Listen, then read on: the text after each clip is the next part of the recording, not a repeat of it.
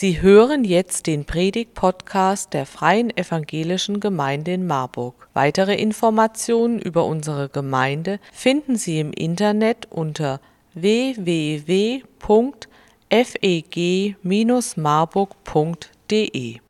Ich muss mich kurz orientieren, wo jetzt meine Leute sitzen, die grundsätzlich wohlwollend gucken und wo die sitzen, die grundsätzlich grimmig gucken.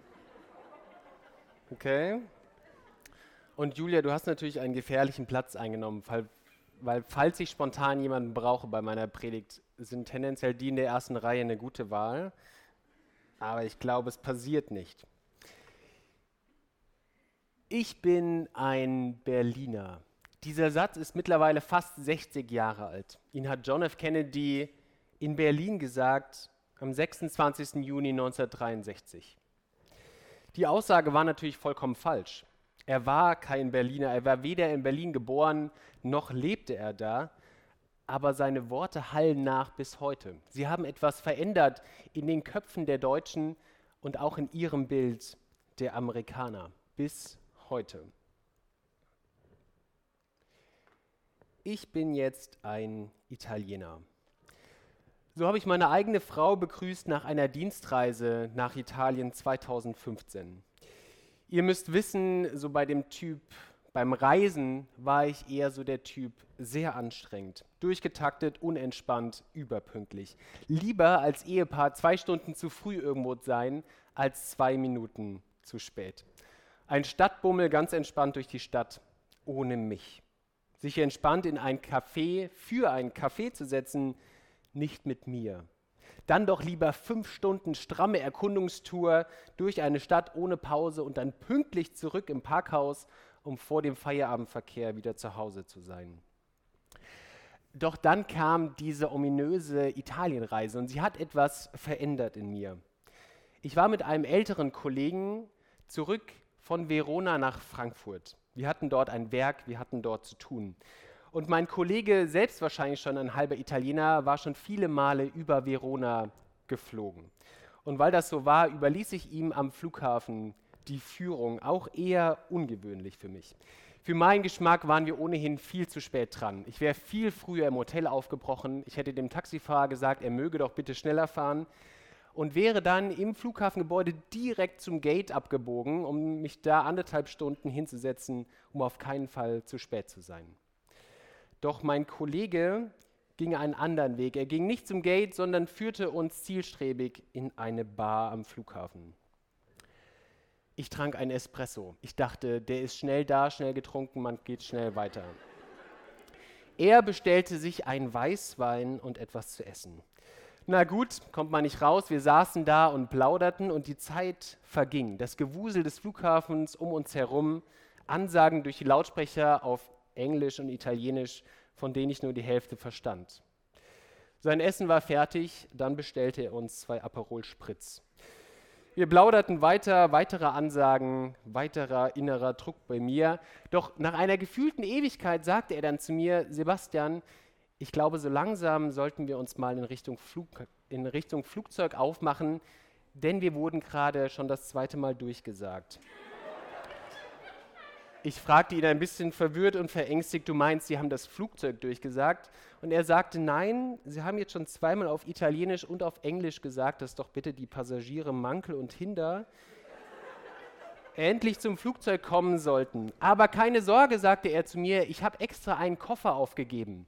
Und bevor die den Koffer wieder aus dem Flugzeug rausholen, warten die bestimmt noch fünf Minuten auf uns.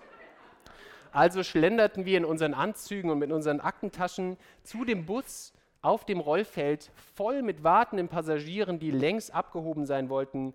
Wir stiegen ein und flogen zurück nach Frankfurt.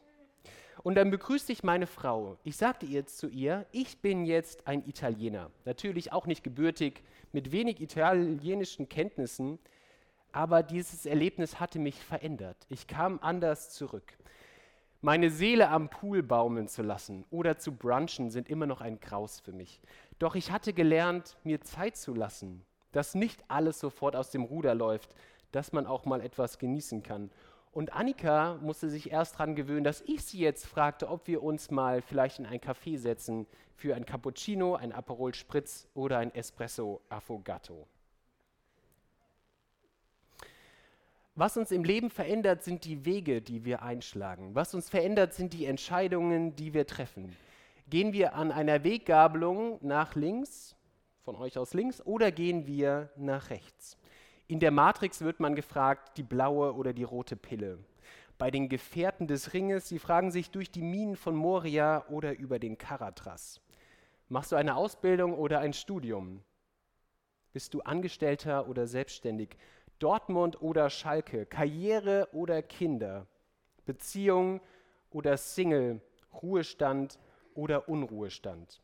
Seniorenheim oder Betreuung zu Hause? Es ist die vierte Predigt der Reihe Gelebter Glaube. Und heute geht es um das Thema sich verändern lassen.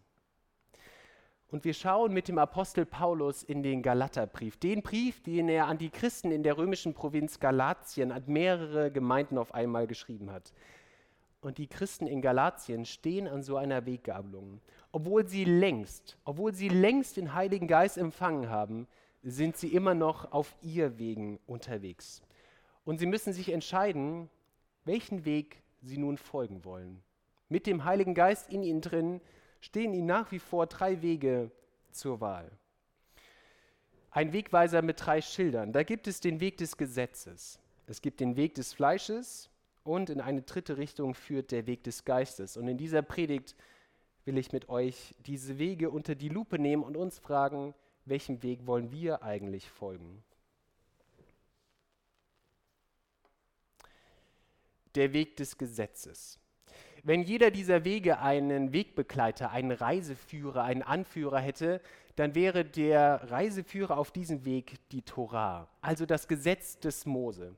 Mehr als nur die zehn Gebote in Exodus 20 im zweiten Buch Mose, sondern hunderte von Vorschriften, die das, Re die das Leben der Israeliten regeln sollten hunderte von Vorschriften, die dem Volk Israel gegeben wurde, damit sie es wenigstens halbwegs schaffen konnten, ihrem heiligen Gott zu begegnen.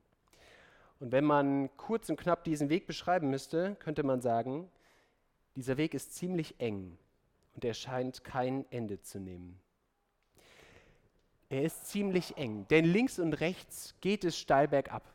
Man läuft quasi ständig wie, ich denke, ihr kennt das noch aus einer näher oder weiter entfernt liegenden Schulzeit, es ist ständig quasi ein Schwebebalken, auf dem ich balancieren muss und aufpassen muss, dass ich nicht links oder rechts neben das Gesetz trete, nicht das Gesetz übertrete und dann zu Fall komme. Und nicht nur, dass dieser Weg sehr schmal ist, er scheint auch nicht zu enden. So wie eine Fata Morgana in der Wüste, ich habe noch keine erlebt, aber irgendwann erlebt man sie vielleicht als Italiener. Ich, so wie in einer Fata Morgana in der Wüste das Ziel nie näher kommt. Ich sehe immer etwas vor mir, aber ich kann mich anstrengen, wie ich will. Ich kann weitergehen, wie ich will. Ich komme nie ans Ziel. Und so ist das auch auf diesem Weg. Er kommt nicht ans Ziel. Ich kann mich anstrengen, wie ich will, aber man kommt nie bei Gott an. Die Christen in Galatien wollen, dass sich die neubekehrten Heiden beschneiden lassen, weil, so steht es ja im Gesetz, wenn du glaubst, musst du dich beschneiden lassen. Das ist das, wie Gott es uns vorgeschrieben hat. So gebietet es das Gesetz. Doch Paulus sagt, wie können wir auf diesem Weg unterwegs sein? Wie könnt ihr auf diesem Weg unterwegs sein? Und er fragt sie in Galater 3, fragt euch mal Folgendes. Unser Gott, der den Heiligen Geist in euch reingegeben hat und dessen Taten ihr tagtäglich seht, handelt der eigentlich durch das Gesetz oder handelt er durch den Glauben? Und eigentlich müsstet ihr doch diesen Weg längst verlassen haben, denn so steht es in Galater 4, Vers 4, dass Jesus Christus kam und uns, die wir unter dem Gesetz waren, die wir auf diesem Schwebebalken über dem Gesetz standen, dieser Jesus Christus hat uns frei gemacht von dem Gesetz. Wie könnt ihr immer noch auf diesem Weg unterwegs sein? Ich denke, sie sind auf diesem Weg unterwegs gewesen, weil es gibt einen Vorteil dieses Weges. Und das klang damals für die Menschen gut und ich glaube manchmal für uns heute auch noch. Denn dieser Weg scheint der einzige Weg zu sein, wo wir scheinbar aus eigener Kraft zu Gott kommen können. Und das wünschen wir uns immer wieder aus eigener Kraft, nicht auf andere angewiesen, zu Gott zu kommen. Wenn ich genug spende, dann komme ich doch zu Gott. Wenn ich regelmäßig in den Gottesdienst gehe, dann komme ich doch zu Gott. Wenn ich die richtigen Dinge tue, dann komme ich zu Gott. Wenn ich angemessene Kleidung trage, dann komme ich zu Gott. Wenn ich engagiert mitarbeite, dann komme ich zu Gott. Doch Paulus sagt in Galater 5, ihr habt Christus verloren, die ihr durch das Gesetz gerecht werden wollt. Aus der Gnade seid ihr herausgefallen. Denn wir warten im Geist durch den Glauben auf die Gerechtigkeit, auf die wir hoffen. Denn in Christus gilt weder Beschneidung noch Unbeschnittensein etwas, sondern der Glaube, der durch Liebe tätig ist. Der Glaube an Christus hat uns frei gemacht, sagt Paulus. Es gibt nicht mehr diesen Abgrund links und rechts. Denn da, wo Christus ist, 2. Korinther 3, da ist die Freiheit. Der erste Weg scheint verlassen. Doch dann fragen sich die Christen, was bedeutet jetzt eigentlich diese Freiheit? Wir fragen uns das auch. Wenn es doch nur darum geht, an Jesus zu glauben, kann ich da nicht einfach machen, was ich will? Eine Frage, die Paulus immer wieder im Römer- und im Galaterbrief beschäftigt. Und ich lese mit uns den Predigtext für heute. Ich sage aber aus Galater 5, der Vers 16, Wandelt im Geist, so werdet ihr das Begehren des Fleisches nicht erfüllen. Denn das Fleisch begehrt auf gegen den Geist und der Geist gegen das Fleisch. Die sind gegeneinander, so dass ihr nicht tut, was ihr wollt. Reagiert euch aber der Geist, so seid ihr nicht unter dem Gesetz. Offenkundig sind die Werke des Fleisches, als da sind Unzucht, Unreinheit, Ausschweifung, Götzendienst, Zauberei, Feindschaft, Hader, Eifersucht, Zorn, Zank, Zwietracht, Spaltung, Neid, Saufen, Fressen und dergleichen. Davon habe ich euch vorausgesagt und sage es noch einmal. Die solches tun, werden das Reich Gottes nicht erben.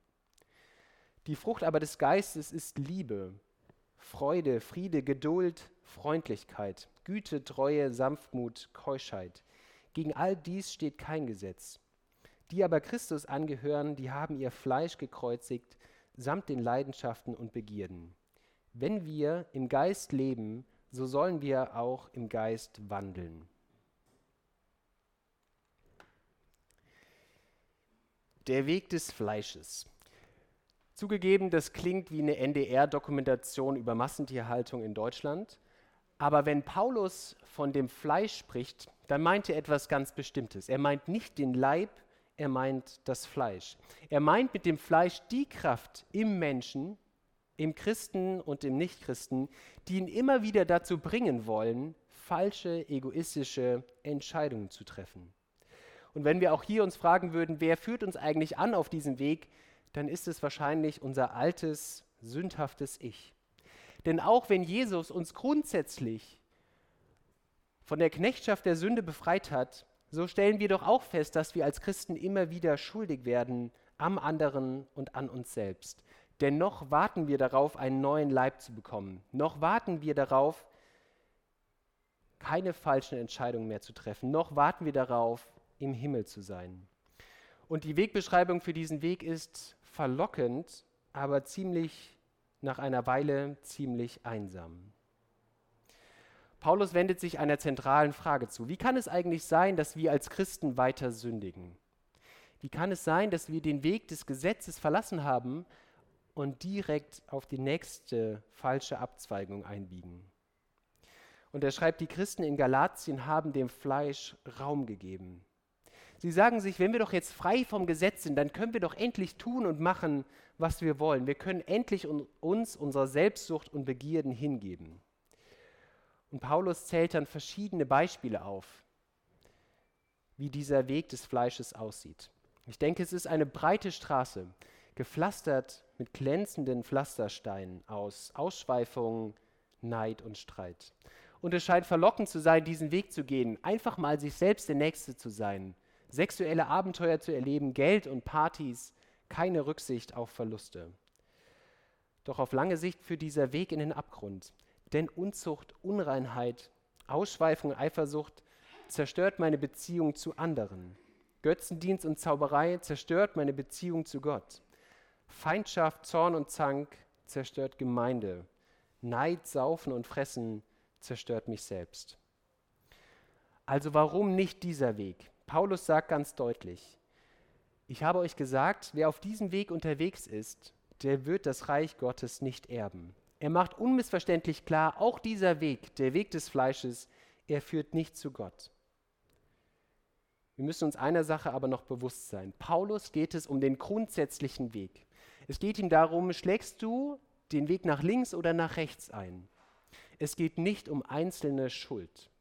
Schon im nächsten Vers in Galater 6, Vers 1 spricht er mit den Christen in Galatien darüber, was passiert eigentlich, wenn du dich schuldig machst am anderen? Was passiert eigentlich bei diesen einzelnen Dingen? Aber es geht nicht um den ganz großen Weg. Darum geht es Paulus, wenn er sagt, das Reich Gottes erbt nicht der, der sich grundsätzlich für die Sünde entscheidet, der sich grundsätzlich dafür entscheidet, einfach das zu tun, was er für richtig hält. Doch es gibt noch einen dritten Weg. Und auf diesen Weg führt nur eine einzige Person. Nämlich der Heilige Geist kann uns auf diesen Weg führen. Und wir dürfen uns auf diesem Weg verändern lassen. Denn Paulus sagt in Galater 5, Vers 16, wandelt ihr im Geist, so werdet ihr das Begehren des Fleisches nicht erfüllen. Der Weg des Geistes. Und der Reiseführer auf diesem Weg ist der Heilige Geist die dritte Person der Dreieinigkeit, Gottes Atem, Gottes Kraft, Gottes Dynamik. Die gleiche Person, die zu Beginn der Schöpfung über dem Wasser schwebte. Die gleiche Person, die den Goldschmieden und Tischlern beim Bau der Stiftshütte inspirierte. Die gleiche Person, die die Propheten des Alten Testamentes die Worte schenkte. Die gleiche Person, die auf Jesus bei seiner Taufe kam. Die gleiche Person, die auf die Jünger an Pfingsten herabkam die gleiche Person, die der Gemeinde ihre Geistesgaben gegeben hat. Und dieser Heilige Geist führt uns auf dem Weg. Denn ab dem Moment, wo du Christ geworden bist und dich hast taufen lassen, ist der Heilige Geist in dir. Nicht mehr du lebst, sondern der Heilige Geist lebt in dir. Und wenn wir diesen Weg kennzeichnen, dann könnte man sagen, durch fruchtbares Land immer näher zu Gott. Denn dieser Weg führt endlich zu Gott. Vielleicht könnte man noch besser sagen, auf diesem Weg ist Gott dabei. Er ist immer an deiner Seite. Und auch dieser Weg ist gepflastert, allerdings nicht mit Pflastersteinen der Lieblosigkeit, des Egoismus und der fehlenden Rücksichtnahme, sondern mit Pflastersteinen der Nächstenliebe, der Wertschätzung und der Rücksichtnahme. Und Paulus spricht nicht umsonst auf der einen Seite von den Werken des Fleisches und von der Frucht des Geistes. Denn wenn wir auf diesem Weg unterwegs sind, dann wächst etwas in uns, dann verändert sich etwas. So wie ein Samen ausgestreut wird und irgendwann Frucht bringt, so wie ich nicht verändert, unverändert von meiner Italienreise zurückgekommen bin, so werden auch wir auf diesem Weg verändert. Dann wächst etwas heran.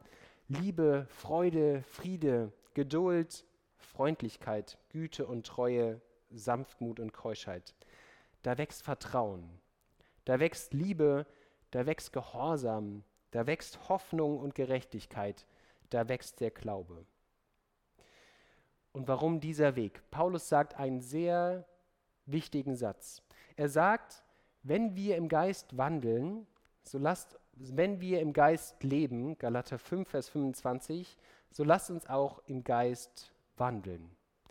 Er sagt, wie kann es sein, dass du, dass ich Christ bin, und sich das in unserem Leben gar nicht zeigt. Wie kann das sein, ihr Christen in Galat Galatien, dass sich das in eurem Leben nicht zeigt? Wie kann es sein, dass du Christ bist und den Heiligen Geist in dir hast, aber du dich nicht von ihm verändern lässt? Das wäre so, wie wenn eine Katze bellt. Das wäre so, wie wenn ein Vegetarier ein Steak isst. Wie kann man Christ sein und sich nicht grundsätzlich für den Weg des Geistes entscheiden? Wie aber kann das konkret aussehen? Sich für diesen Weg erstmalig oder wieder neu zu entscheiden. Fünf kurze Anregungen, wie uns der Heilige Geist leiten kann auf diesem Weg. Bitte Gott, dass dich der Heilige Geist erstmalig oder wieder neu führen soll. Es hat etwas mit einer Entscheidung zu tun, zu sagen, hier möchte ich langlaufen. Dann lies in der Bibel, denn nur hier lernen wir, welche Weisung, welchen Willen der Heilige Geist für unser Leben hat. Halte inne und lass den Heiligen Geist durch dein Gewissen zu dir reden. Sprich mit Geschwistern im Glauben, die selbst den Heiligen Geist in sich tragen und lass dich von ihnen ermahnen und trösten. Und dann halte die Augen auf für die Dinge, die der Heilige Geist dir zeigen will. Wie immer in dieser Predigtreihe eine Frage zum Ende. Welchen Weg schlägst du ein und wie darf dich dieser Weg verändern? Wem gibst du die Leitung über dein Leben? Dem Gesetz, dem alten Ich oder dann doch dem Heiligen Geist? Wie viel Raum darf er haben und welche Früchte darf er bringen? Welchen Weg schlägst du ein und wie darf dich dieser Weg verändern?